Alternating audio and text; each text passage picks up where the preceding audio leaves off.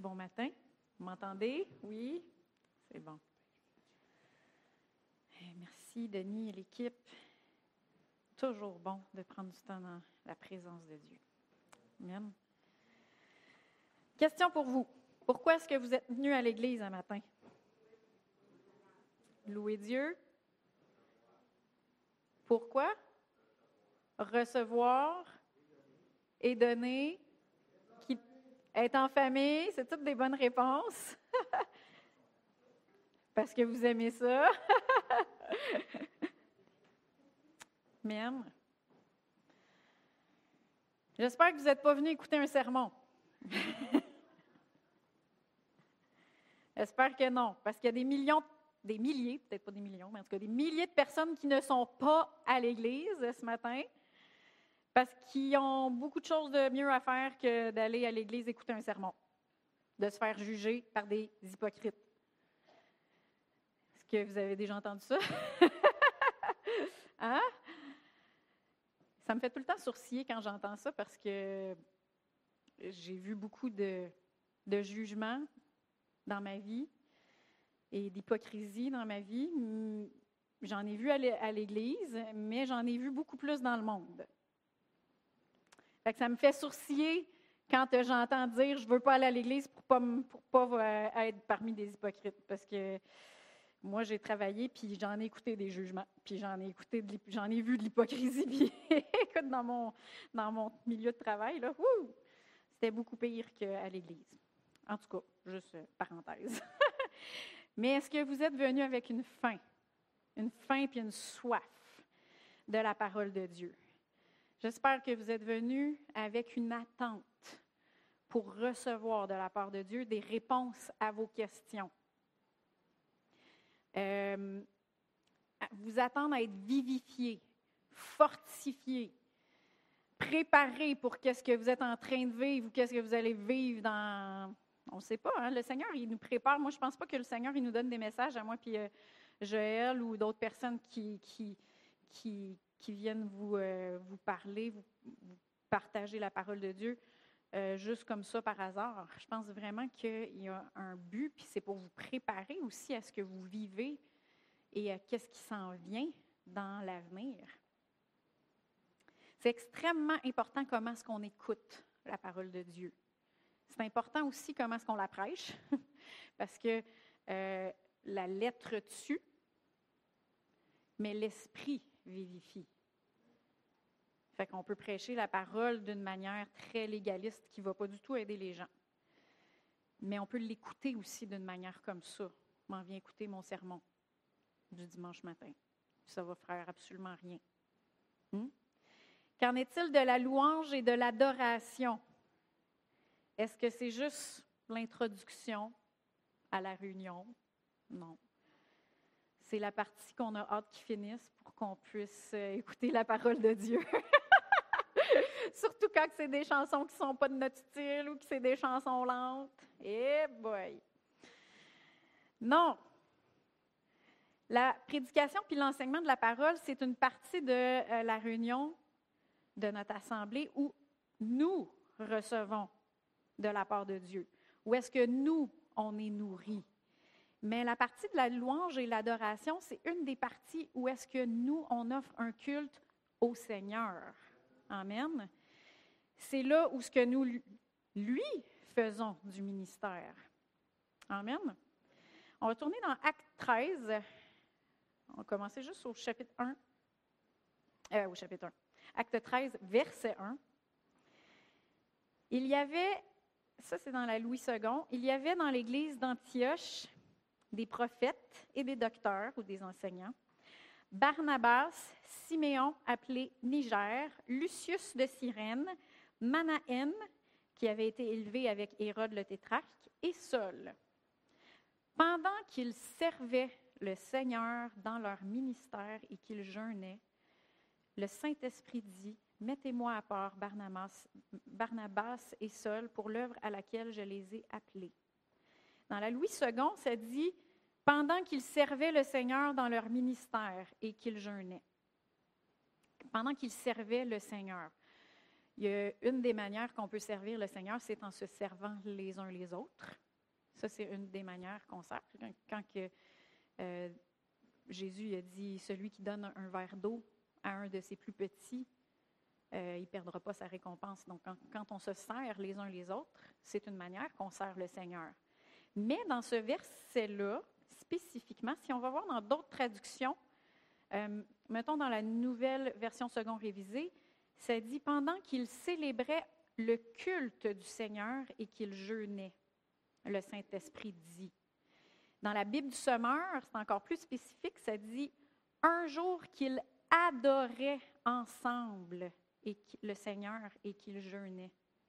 Donc, c'est vraiment l'adoration, c'est vraiment une manière dont on fait du ministère au Seigneur. Amen. Faire du ministère au Seigneur dans la louange et l'adoration, c'est un art qui se perd dans l'Église, malheureusement. Et il ne faut pas perdre ça. Pourquoi? Pourquoi c'est un art qui se perd? C'est parce qu'on a les yeux trop sur moi, sur comment moi je me sens, sur qu'est-ce que moi je vis, sur qu'est-ce que moi j'ai besoin là pour être nourri.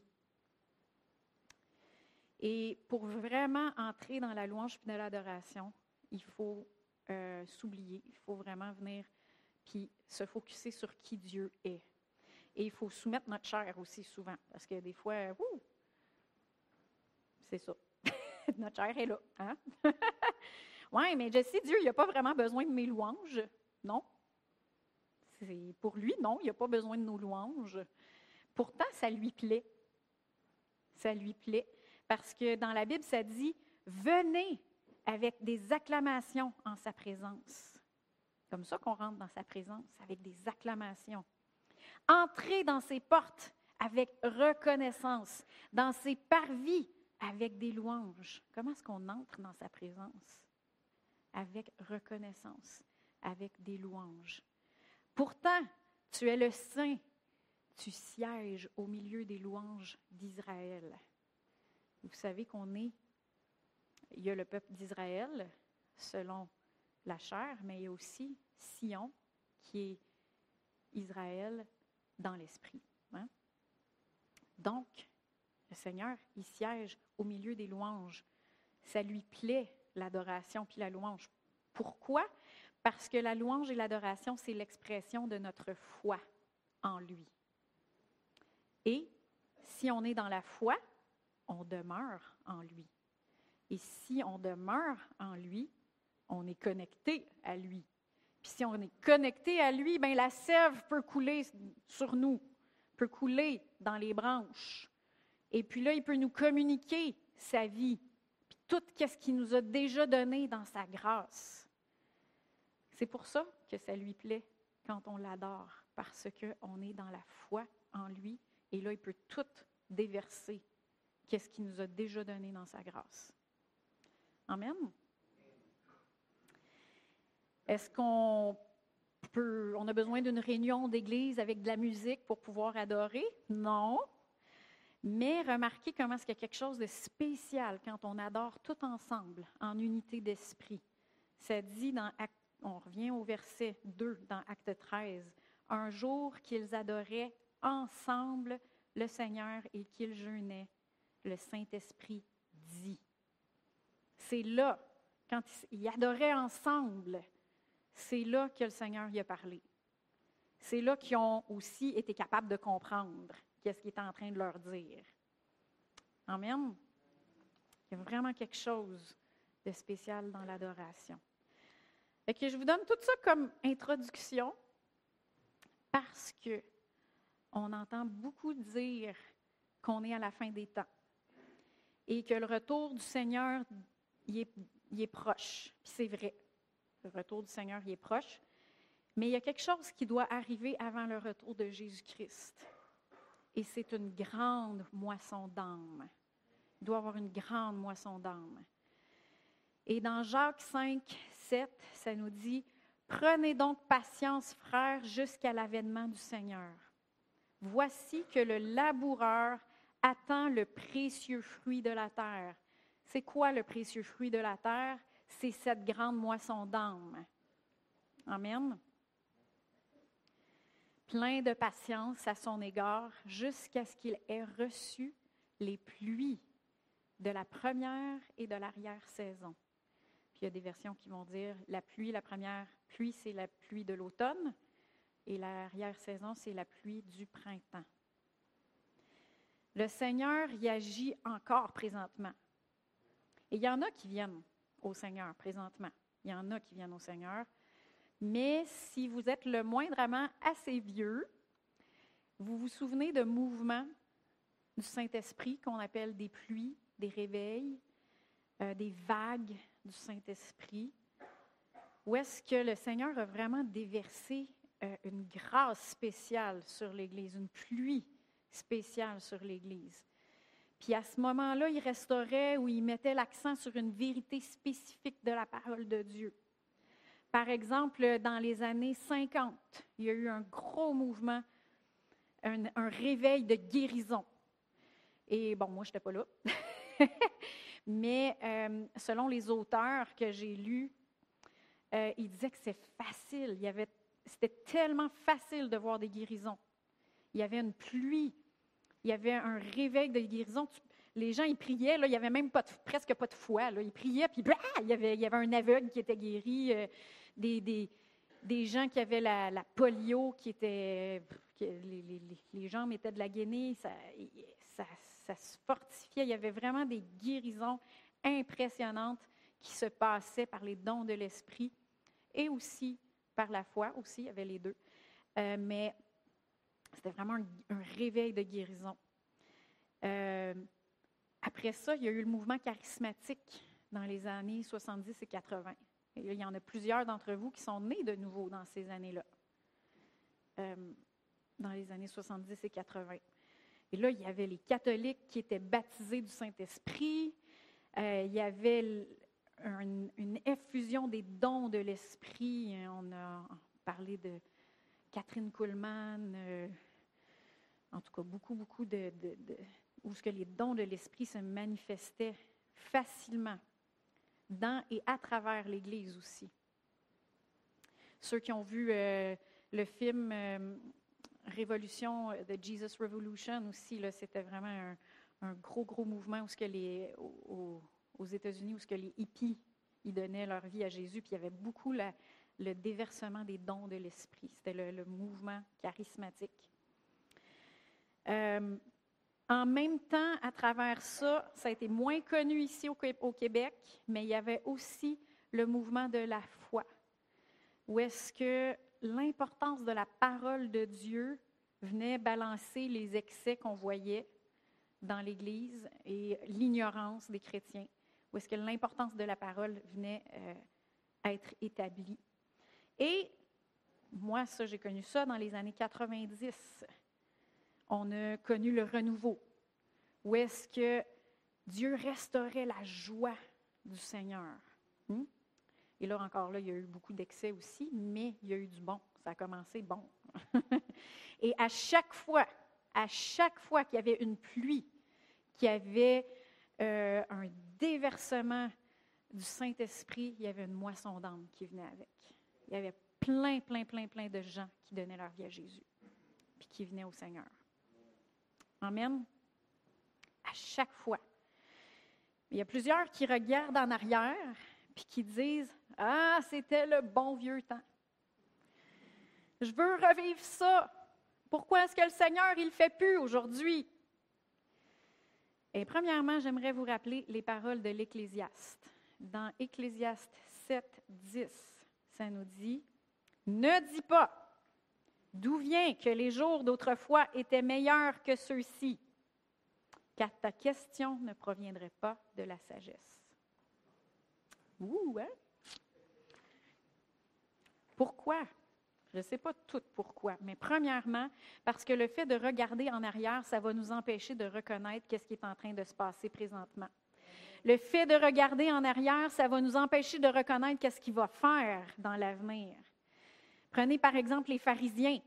Il y avait Jésus, le Messie, fait chair devant eux. Et eux autres, ils regardaient à Moïse. Ils regardaient à Moïse ils ne voyaient pas qu'est-ce qui est en train de se passer devant eux. Hein? Le prochain mouvement du Seigneur, et moi je pense qu'il est déjà en train d'être commencé, le prochain mouvement du Seigneur ne va pas s'opérer de la même façon que le dernier. Le, Saint-Esprit va toujours agir en accord avec la parole de Dieu. Il va toujours glorifier Jésus. Ça, ça ne va pas changer. Mais il y a plusieurs manières de le faire. Hein? Il ne faut pas le limiter. Et juste à Asbury, on l'a vu l'année passée, à Asbury, ça s'est fait d'une manière complètement différente que dans les années 90. C'était paisible, c'était doux, mais les gens se convertissaient au Seigneur. Il y avait des guérisons, mais c'était paisible. Paix. C'était vraiment quelque chose de très, très paisible. Ceux qui ont suivi le, mouvement, le réveil d'Asbury l'année passée. Deuxièmement, pourquoi est-ce qu'il ne faut pas regarder en arrière? C'est parce que ce n'est pas la bonne question à poser. Pourquoi est-ce que le Seigneur ne le fait plus aujourd'hui? Ce n'est pas la bonne question à se poser. Ça, c'est comme se dire, ben c'est pas de ma faute. Hein? C'est toute la faute au Seigneur. Si ça ne se passe pas aujourd'hui, c'est de sa faute. C'est la mentalité de dire, euh, qui sera, sera. Si c'est sa volonté, ça va arriver. Si ce n'est pas sa volonté, ben, ça n'arrivera pas. Et ça, euh, c'est pas du tout biblique. c'est pas du tout biblique parce que Jésus a dit dans Matthieu 6, au verset 9 et 10, dans la version euh, Osterval, quand les, quand les disciples ont demandé Seigneur, montre-nous comment prier, puis Jésus a dit Vous priez donc ainsi. Notre Père qui es aux cieux, que ton nom soit sanctifié, ton règne vienne, ta volonté soit faite sur la terre comme au ciel. S'il a dit, vous donc priez, c'est parce qu'il nous a donné une responsabilité. Amen.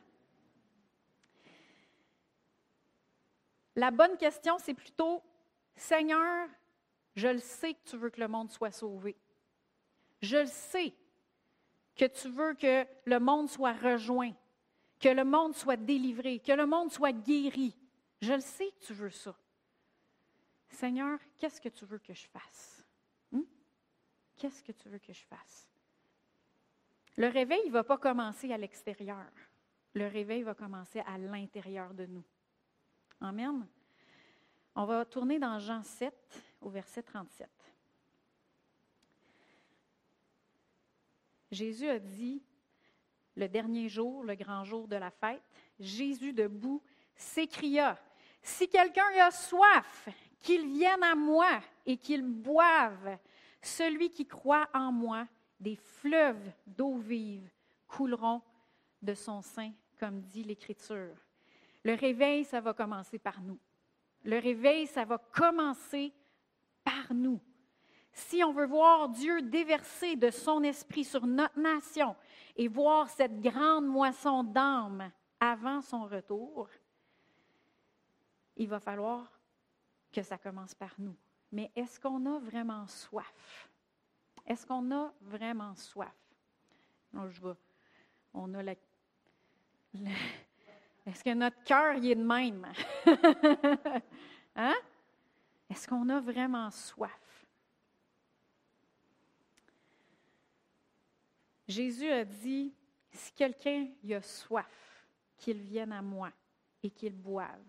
il nous a aussi promis, heureux ceux qui ont faim et soif de la justice, car ils seront rassasiés. Et que Dieu nous promet qu'il va nous rassasier si on a faim et soif de lui. Mais est-ce qu'on a vraiment soif de lui ou est-ce qu'on essaie de combler le vide de nos, de nos cœurs avec d'autres choses? Dans Luc 21, 34, ça nous dit dans la version Louis II, Prenez garde à vous-même, de crainte que vos cœurs ne s'apesantissent par les excès du manger et du boire, et par les soucis de la vie, et, car, et que ce jour ne vienne sur vous à l'improviste. Hmm? On est dans une ère de divertissement, une ère aussi où ce que l'anxiété, c'est un grand fléau. C'est deux choses qui adressent ici à la, fin des temps. Les soucis de ce monde, puis les excès du manger et du boire. Où est-ce que où est-ce qu'on s'abreuve? On abreuve notre chair. Hein? On abreuve notre chair avec les divertissements. Je ne dis pas que les divertissements, c'est, tout mauvais. Ça en prend un peu aussi. Mais est-ce qu'on est en train d'essayer de, d'abreuver notre esprit, de, de combler ce vide-là qu'on a, alors qu'on a une soif en dedans de nous pour les choses de Dieu, pour les choses de son esprit? Et c'est que ce n'est que lui qui peut rassasier et abreuver. Jésus il nous dit, arrêtez d'abreuver votre chair à la source des divertissements. Arrêtez d'abreuver votre chair à la source des inquiétudes. Avez-vous soif? Venez à moi et buvez. c'est bien de reconnaître qu'on a soif et qu'on a besoin de Dieu. C'est la première chose qu'il faut faire. Il faut reconnaître qu'on a soif, que notre esprit a soif de Dieu. Mais comment est-ce qu'on boit? Comment est-ce qu'on fait pour boire? Hein, on vient à lui, puis on dit Seigneur, j'ai soif. C'est ça qu'on dit? il, y a un, courant de, de chants dans, les, dans les chants d'adoration d'aujourd'hui, depuis plusieurs années, où est-ce que c'est J'ai soif de toi, Seigneur. Je suis désespéré pour toi, Seigneur. J'ai besoin de toi, Seigneur. Viens me remplir, Seigneur. Et c'est, c'est un courant comme ça. Qui, mais est-ce que c'est vraiment comme ça qu'on boit? C'est pas comme ça qu'on boit. C'est bien de reconnaître qu'on a soif. C'est bien. Mais c'est pas comme ça qu'on boit. Et on va juste aller voir, on retourne dans le verset que je vous ai donné tantôt, Jean 7, 37. Jésus a dit, si quelqu'un a soif, qu'il vienne à moi et qu'il boive tout de suite, le verset après, ça dit Celui qui croit en moi. Celui qui croit en moi, des fleuves d'eau vive couleront de son sein, comme dit l'Écriture. Pour boire, ça prend la foi. Pour boire, ça prend la foi. Hébreu 11, 6, ça nous dit Or, sans la foi, il est impossible de lui plaire. Celui qui s'approche de Dieu doit dire J'ai soif. Je suis désespéré pour toi, Seigneur. Non, c'est pas ça qu'il dit? Il dit, celui qui s'approche de Dieu doit croire qu'il existe et qu'il récompense ceux qui le cherchent. Deux choses quand on a soif de lui. Qu'est-ce qu'il faut faire quand on s'approche de lui? Il faut premièrement croire qu'il existe. La version Osterval, ça dit, il faut que celui qui s'approche de Dieu croit que Dieu et ça, ça fait réminiscence avec ce que Dieu a dit à Moïse. Je suis celui qui suis. Quand on s'approche de lui, il faut s'approcher avec lui, avec foi en qui il est. Seigneur, oui, j'ai soif de toi, mais je m'approche de toi, je sais que c'est toi mon refuge. C'est toi ma forteresse. C'est toi, ma fontaine. C'est toi qui me rassasie. Tu es l'Éternel qui me guérit. Tu es le Dieu Tout-Puissant. Tu es ma paix. C'est ton nom qui est au-dessus de tout nom. Ça, c'est de reconnaître qui il est, de s'approcher et de croire qu'il est. Amen. Deuxième chose, Ensuite, il faut s'approcher de Dieu et de croire qu'il récompense ceux qui le cherchent. C'est puissant, hein, ça? C'est vraiment puissant. Fait que quand on vient à lui dans l'adoration, oui, il faut croire, faut, euh, faut s'approcher de, de lui en croyant en qui il est, mais aussi il faut s'approcher de lui avec une attente. Seigneur, je m'attends à toi. Je m'attends à toi il y a une excitation, il y a une, anticipation de recevoir de lui. Amen. Si tu t'attends à rien, tu ne vas rien recevoir. tu ne vas rien recevoir. Puis c'est dommage parce qu'il nous a déjà tout donné dans sa grâce. Ce n'est pas parce qu'il nous retient qu'il ne veut pas nous donner quelque chose, puis qu'il attend que. Eh, ben, ben, ben, dis merci avant que je te donne ton biscuit. Il n'est pas comme ça, le Seigneur. il n'est pas comme ça. Il a déjà tout donné. C'est juste que ça prend la foi pour qu'on puisse le recevoir. La, foi, c'est la main. C'est juste la main qui prend de ce qu'il nous a déjà tout donné. Amen. Et là, si tu te dis, euh, ben, je suis foutu parce que moi, je n'ai pas la foi. c'est un mensonge. C'est un mensonge. Tu as la foi. Si tu as donné ta vie à Jésus, tu as la foi, parce que ça dit dans Galates 2, 25, euh, ou euh, dans Galates 5, 22, que une des manifestations du fruit de l'esprit, c'est la foi, ou la fidélité, c'est le même mot. Donc, tu as la foi si tu es né de nouveau. La Bible dit aussi que si tu as entendu la parole, la parole vient, euh, la foi vient de ce que nous entendons, et ce que nous entendons vient de la parole du Christ. Donc, si tu as entendu la parole de Dieu, tu as la foi. Amen. On va prendre l'exemple du psalmisme. Dans Psaume 42, et il y en a sûrement qui connaissent ce beau, beau chapitre-là, au verset 2 et 3, le psalmiste dit Comme une biche soupire auprès des courants d'eau, ainsi mon âme soupire après toi, ô Dieu. Mon âme a soif du Dieu, de Dieu, du Dieu vivant. Quand irai-je et paraîtrai-je devant la face de Dieu? Le psalmiste ici reconnaît qu'il a soif, mais il ne s'arrête pas là. C'est un, c'est un psaume qui est, euh, qui est très messianique. Euh, ça parle de Jésus. Mais au verset 12, il dit, Pourquoi t'as battu mon âme et gémis-tu sur moi? Attends-toi à Dieu, car je le célébrerai encore. Il est mon salut et mon Dieu. Amen. Donc, il n'a pas juste arrêté à j'ai soif, il est allé boire. Il a dit, je m'approche de toi, je sais qui tu es, je crois que tu es et je m'attends à toi. Amen.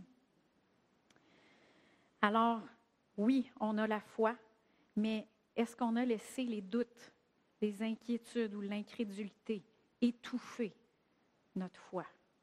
Hmm? On va aller dans Jean 4, 14. Ça m'amène au prochain point. Mais celui qui boira de l'eau que je lui donnerai n'aura jamais soif. Et l'eau que je lui donnerai deviendra en lui une source d'eau qui jaillira jusque dans la vie éternelle. Ça, c'est puissant. Hein? C'est comme un geyser. C'est un. Ce qui est en dedans de nous, là, c'est extrêmement puissant. C'est une source d'eau qui jaillit jusque dans la vie éternelle. Mais est-ce qu'il y a des choses qui peuvent nous empêcher de puiser dans notre source? Est-ce qu'il y a des choses qui peuvent boucher notre puits? Alors, les jeunes, ils regardent mes images, puis ils disent Ah, on les a déjà vues, ces images-là. y a-t-il quelque chose qui peut boucher notre puits? C'est dégueu, hein? Tournez avec moi dans Genèse 26. On va voir un principe. Dans Genèse, dans Genèse 26, euh, au verset 15, on passe, c'est un verset, c'est un chapitre qui parle d'Isaac. Isaac, euh, il y avait une famine dans le pays et il a semé, le, Seigneur lui a dit de rester dans son pays et, de, il a semé, il a récolté une, immense moisson. Et là, euh, les Philistins ont commencé à être jaloux. Hmm? Et ça dit au verset 15, tous les puits qu'avaient creusés les serviteurs de son père, au temps d'Abraham, son père, les, Philistins les comblèrent et les remplirent de terre. Fait que les puits, où il y avait de l'eau, et dans ce temps-là, les puits, c'était très, très important, hein, c'est parce qu'il n'y avait pas tant de rivières que ça. C'était vraiment la, la manière de s'abreuver. Mais au verset 18, c'est écrit Isaac creusa de nouveau les puits d'eau qu'on avait creusés du temps de son père Abraham et que les Philistins avaient comblés après la mort d'Abraham. Il les appela des mêmes noms dont son père les avait appelés. Ça l'illustre bien le principe spirituel, qu'on peut laisser des choses boucher nos puits, notre puits. Enfin, nous, c'est notre puits, nos puits, si on parle de toutes nous. Mais la bonne nouvelle, c'est que les puits sont encore là. Hein? Lui est allé les déboucher, il est allé les recreuser, et c'est possible d'aller les déboucher, ces puits-là. S'il y a des choses qui sont venues boucher nos puits, c'est possible d'aller les déboucher, ces puits-là. Amen. J'avais apporté un partage à la jeunesse qui s'appelait Les suceurs de vie. C'est pour ça que les jeunes ils, reconnaissent les images. Puis on avait examiné plusieurs choses qui sont des suceurs de vie, des sangsues. J'avais même mis une image de sangsues, mais là, celle-là, je ne l'ai pas mis, celle-là. Par exemple, la chicane, c'est un exemple de quelque chose qui suce et qui nous draine. C'est un suceur de vie. Et là, je ne vais pas tout repasser les suceurs de vie qu'on a étudiés à la jeunesse ensemble, mais je vais m'attarder à deux choses qui sont des suceurs de vie, ou pour notre cas ici, c'est plus des boucheurs de puits. Deux choses qui bouchent notre puits, puis qui nous empêchent d'aller puiser dans cette source de vie qui est en nous. La première chose, c'est de ne pas marcher dans la lumière qu'on a. Ne pas marcher dans la lumière qu'on a. Au, euh, dans Matthieu 5, au verset, au verset 8, ça dit Heureux ceux qui ont le cœur pur, car ils verront Dieu. On veut voir Dieu agir dans nos vies. On veut le voir agir dans nos familles. On veut le voir agir dans notre nation. Mais ça nous dit ici, heureux ceux qui ont le cœur pur, car ils verront Dieu. Oui, mais Jessie, ça ne parle pas de, de ceux qui ont le cœur lavé par le sang de Jésus, puis qu'on va voir Dieu au ciel. Oui, ça parle de ça, mais c'est beaucoup plus large que ça. Ça parle d'ici, ça commence ici.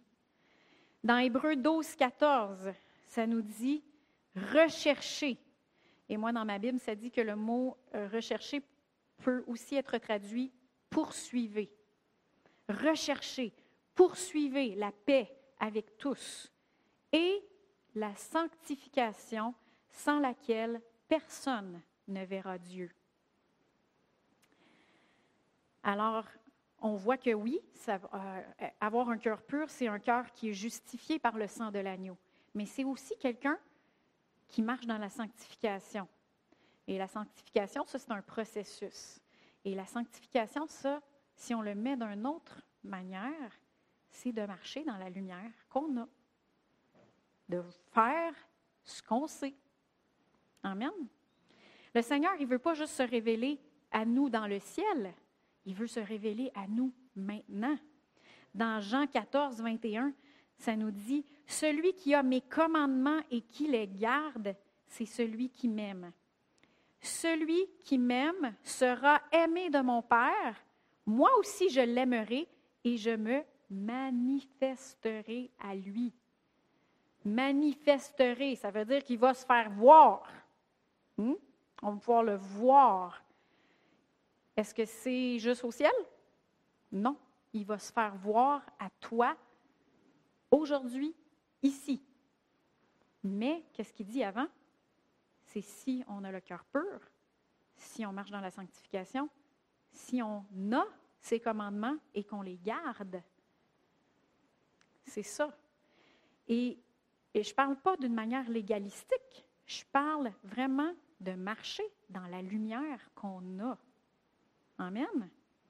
Dans 1 Jean 1, 7, ça dit mais si nous marchons dans la lumière, comme il est lui-même dans la lumière, nous sommes en communion les uns avec les autres.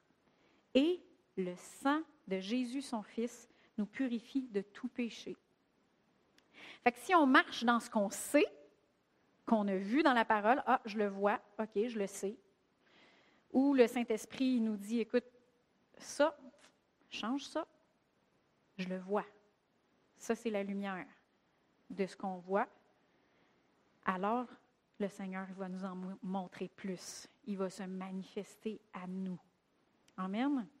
Puis en plus, ce qui est super le fun, c'est que si on marche dans la lumière qu'on a, Dieu, le sang de Jésus, il nous pardonne tous les péchés de ce qu'on ne voit pas. Hein? Parce qu'on ne voit pas tout. C'est comme un enfant euh, qui vient nous montrer un dessin qu'il a fait, puis là, l'enfant, et le parent, il lui dit Ah, mais là, ça, c'est pas correct, ça, c'est pas correct, ça, c'est pas correct, ça, c'est pas correct, tu n'as pas la, bonne perspective, c'est pas tout à fait assez réaliste. Tu dis pas ça à ton enfant. Tu dis Waouh, c'est beau ce que tu as fait. Et il va te montrer une chose à la fois pour pas que, hey, regarde, regarde ici, là. Je vais te montrer un truc pour essayer de moins dépasser les lignes. Tu sais? On y va graduellement. Dieu, il va pas. Euh, s'il nous montrait tout qu'est-ce qu'on avait à changer d'un d'un coup, là, on tomberait à terre et on, serait Seigneur, viens m'enlever, viens me retirer de ma misère. Hein? Mais il va lumière, de lumière en lumière, de gloire en gloire, de foi en foi. Amen? C'est comme ça que le Seigneur il marche avec nous. Mais il ne nous en montrera pas si on ne marche pas dans qu'est-ce qu'on sait déjà. Amen. Si on ne marche pas dans la lumière qu'on a, ça va éventuellement boucher notre puits. Puis ça va, le Seigneur, il ne pourra, pas nous en montrer plus. Il ne pourra pas se manifester plus parce qu'on est bloqué. Que ce soit le compromis, que ce soit l'inquiétude, que ce soit l'amertume ou que ce soit euh, tout simplement quelque chose qu'on a vu dans la parole ou que le Saint-Esprit nous met à cœur, et tu devrais faire ceci par, son Saint-Esprit à l'intérieur. Si on fait comme Ah, ben je ne sais pas si c'est vraiment Dieu qui me dit ça. Ou ouais, ben peut-être que je ne le comprends pas comme faut. Peut-être que c'est pas vraiment lui qui me parle. Ou oui, oui, je vais le faire, mais plus tard. Hein, ça, c'est facile de faire ça. Oui, oui, je vais le faire plus tard. Éventuellement, quand, ça, ça va arriver, quand ça, ça va arriver, puis quand ça, ça, ça, ça va arriver, là, je vais le faire. mais là, il te, le montre maintenant. Hmm?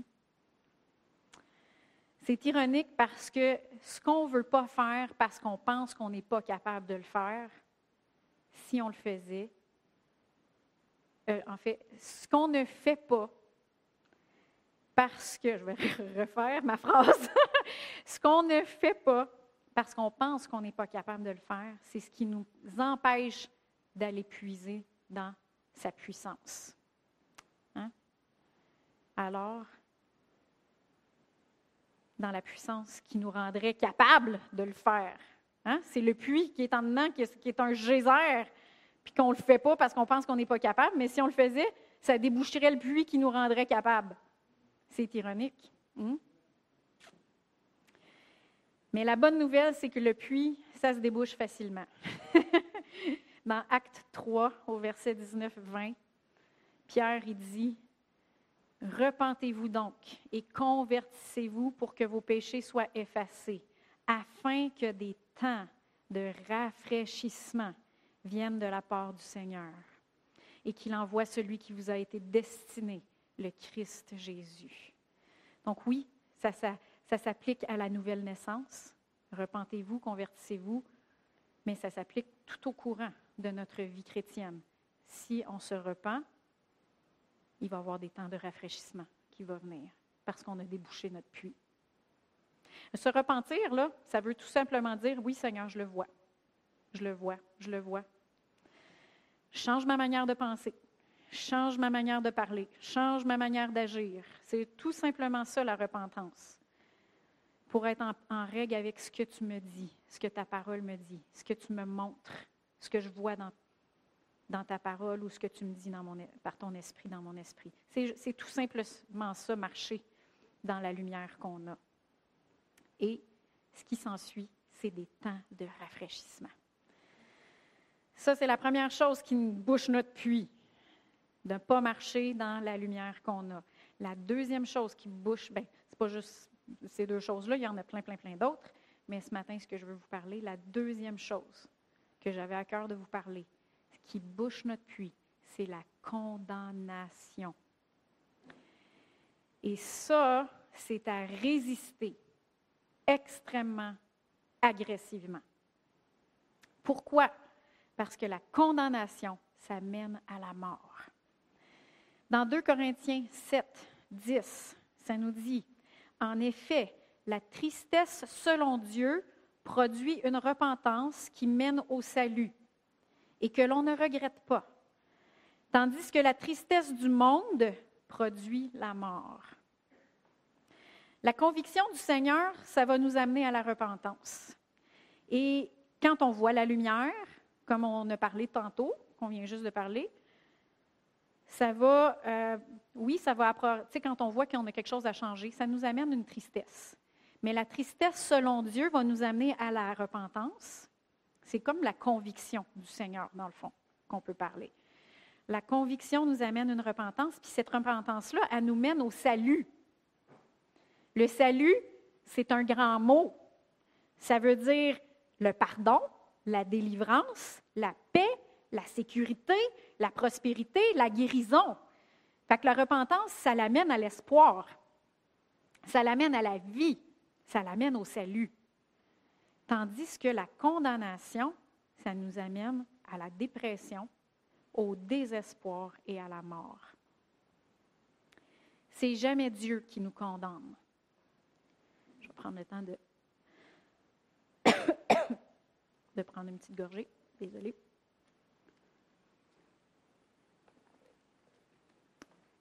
C'est jamais Dieu qui nous condamne. Notre cœur peut nous condamner. Ça, c'est selon le, dans 1 Jean, 1 Jean 3, 21. Notre cœur peut nous condamner si on choisit de ne pas marcher dans la lumière qu'on a, comme qu'on a parlé tantôt. Un peu comme euh, le, jeune homme riche. vous souvenez-vous du jeune homme riche?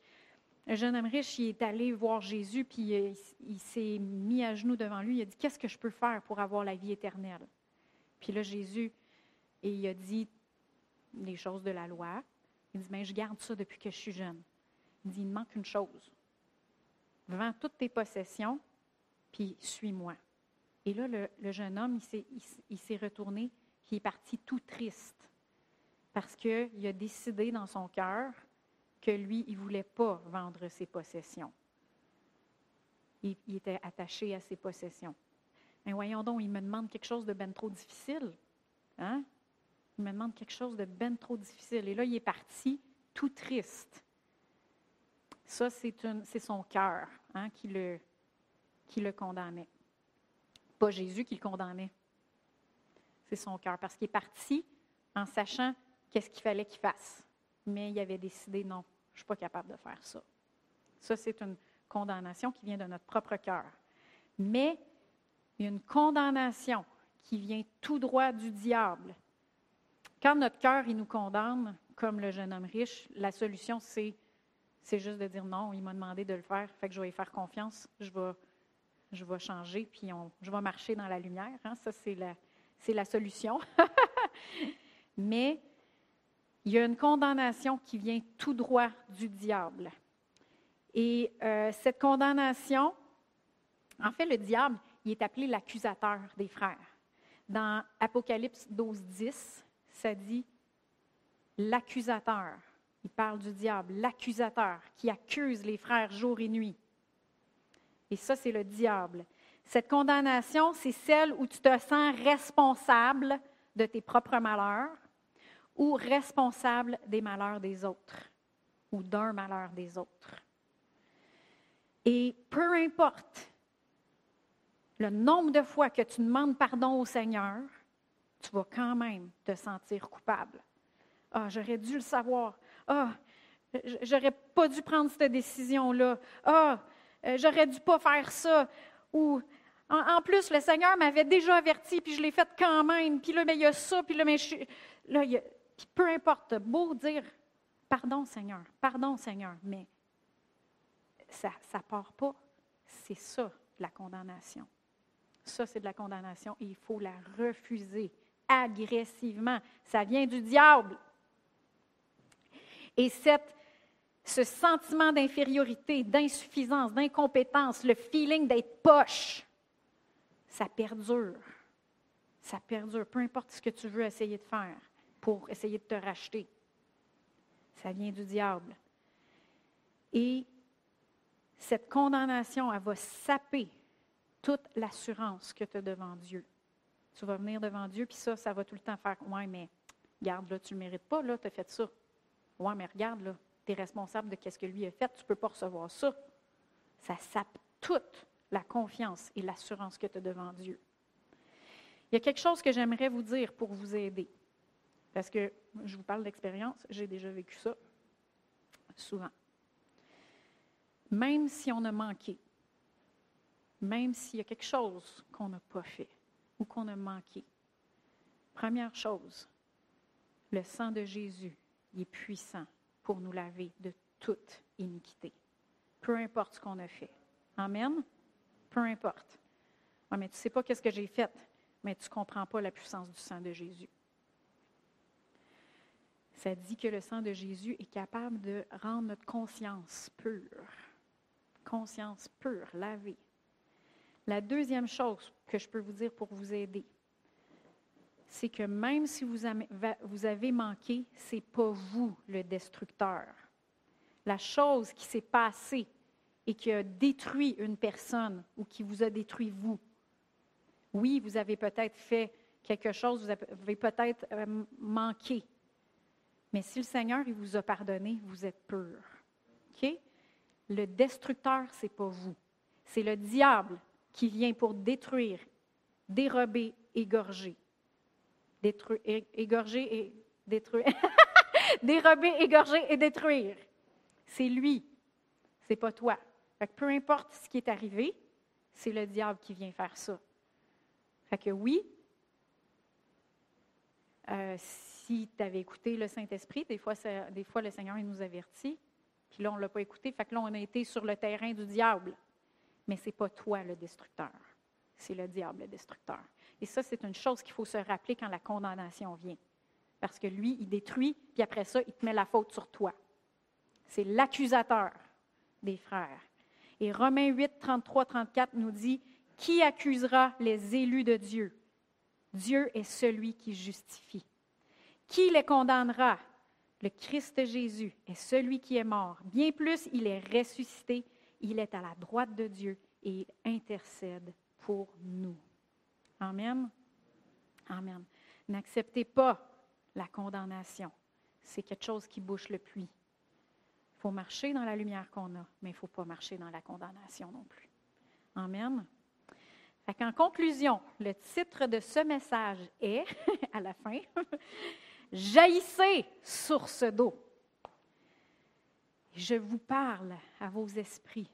Jaillissez, source d'eau. Oui, on veut voir Dieu agir, mais est-ce qu'on a vraiment soif? Il va falloir avoir soif. Il va falloir avoir soif. Et des fois, pour réaliser à combien, combien est-ce qu'on a soif, il faut des fois taire des choses qui abreuvent notre âme ou notre chair. Moi, euh, je sais, Joël, il n'a pas fait de. On n'a pas fait en tant qu'Église un jeûne au mois de janvier. il y a beaucoup d'églises qui ont fait des jeûnes euh, corporatifs, euh, faisaient un jeûne ensemble. Mais moi, personnellement, j'ai fait un jeûne.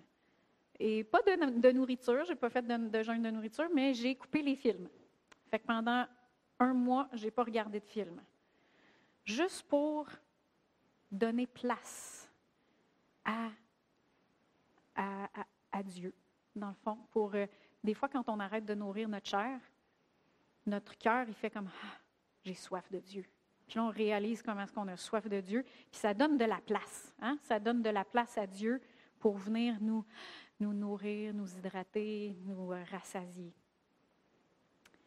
Fait que ça, je vous dis juste qu'est-ce que moi j'ai fait personnellement, mais quand on dit est-ce qu'on a vraiment soif? Deuxièmement, est-ce qu'on boit? Et est-ce qu'on s'attend à Dieu avec foi? C'est comme ça qu'on boit. Troisièmement, est-ce qu'on est prêt à déboucher nos puits, à marcher dans la lumière qu'on a? Et il y a une dernière chose que j'aimerais vous montrer que le Seigneur nous a demandé de faire pour la pluie, la pluie de l'arrière-saison ou la pluie, la dernière pluie avant la grande moisson. On va tourner dans Zacharie 10 au verset 1.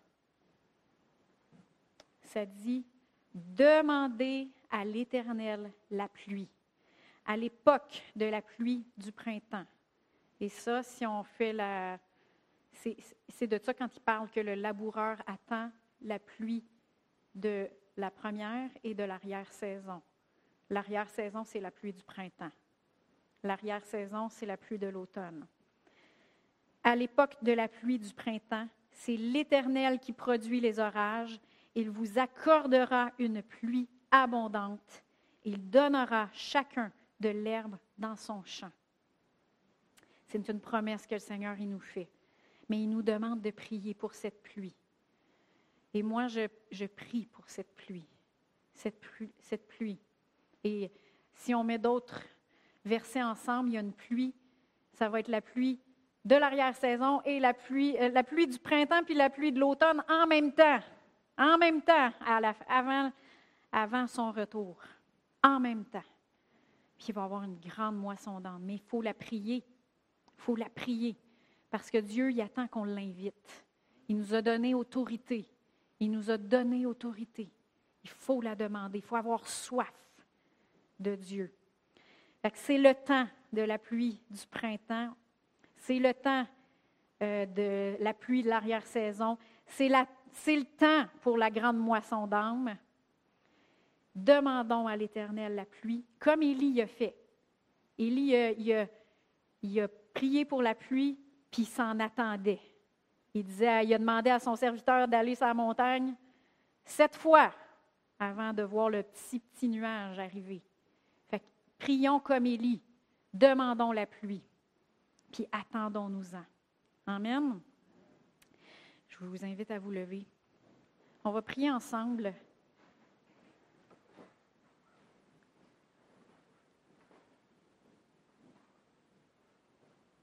Alléluia. Merci Seigneur. Merci, Seigneur. Je ne sais pas, Donald, pourrais-tu euh, pianoter, s'il te plaît? Merci, Seigneur. Oui, Seigneur Dieu, on a soif. On a faim et soif de toi.